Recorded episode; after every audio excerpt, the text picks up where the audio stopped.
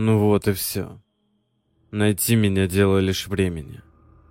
Думаю, они будут в течение часа. Если девочка не глупа, то, скорее всего, она уже нашла способ вызвать полицию. Бежать смысла нет. Все равно найдут, да и жить в страхе быть пойманным я больше не могу. Я сам допустил эту роковую ошибку. Сам оставил ключи в замке. Видимо, слишком поверил в себя. Ведь она была далеко не первой, да и последней не должна была быть. Но что-то пошло не так. Она оказалась умнее, даже можно сказать проворней. До сих пор болит голова от удара бутылкой. Остальные, что были до нее, хоть и сопротивлялись, но так и не смогли дать мне отпор. Все, кроме нее. Это делает ее в моих глазах еще более желанной.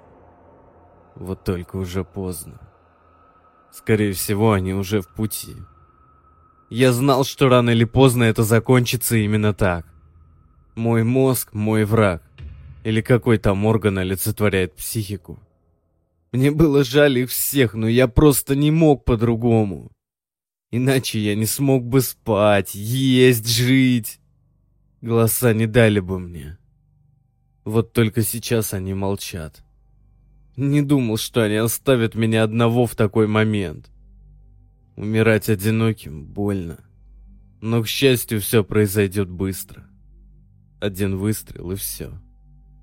Возможно, можно было бы скинуть все на болезни, попасть в психушку. Но это не для меня. Я не смогу там.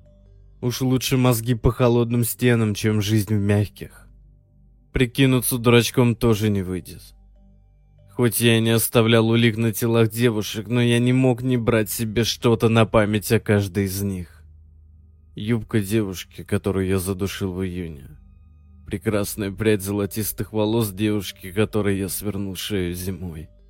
Ноготь с нарисованным лаком сердечками девчонки-подростка, которая даже успела расцарапать мне руку. Очки, банданы, перчатки и много еще чего.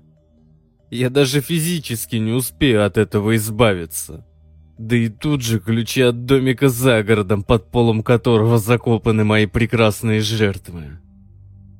И все же я ни о чем не жалею. С того момента, как что-то щелкнуло в моей голове.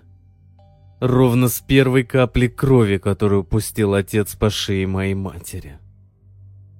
Мне было десять. Всего десять лет.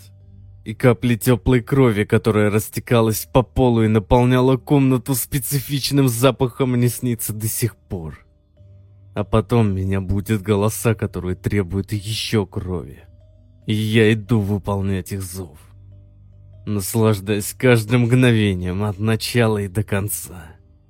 Это чувство не сравнить ни с чем. И это зависимость. И как любая другая зависимость моя меня сгубила. Впереди отдельный котел в аду и вечность в мучениях. Вдали показался мне звук сирен. Видимо, пора. И все-таки это было не зря.